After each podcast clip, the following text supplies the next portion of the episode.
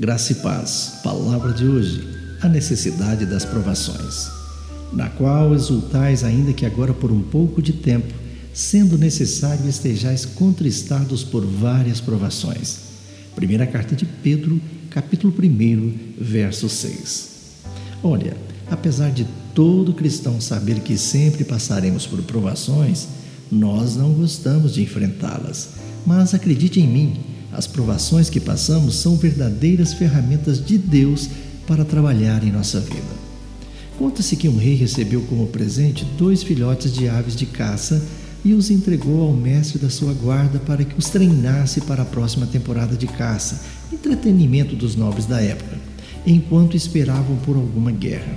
Passados alguns meses, o instrutor comunicou ao rei que uma das aves já estava com toda a sua performance de caça pronta para ser testada, mas que a outra ave não tinha se movido do seu galho desde que tinha chegado ao palácio, a tal ponto de que tinham que lhe alcançar a comida para que não morresse de fome.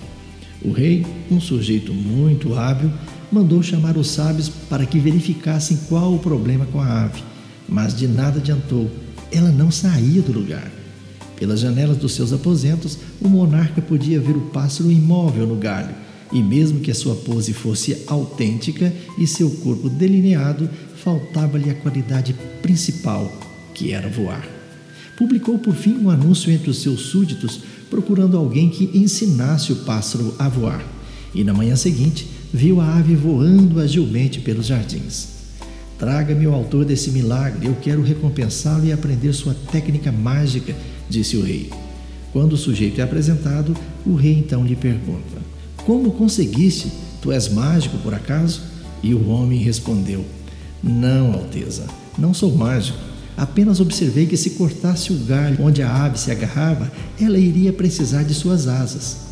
Sabe, Deus às vezes corta o nosso galho da acomodação e do medo, nos coloca diante de provações para nos fazer aprender a voar nas asas do Espírito.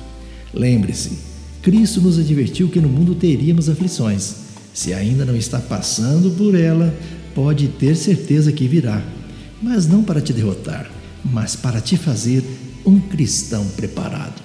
Tenham todos um bom dia. Eu sou o pastor Saulo Hermínio, da Igreja Batista Shalom de Goiânia.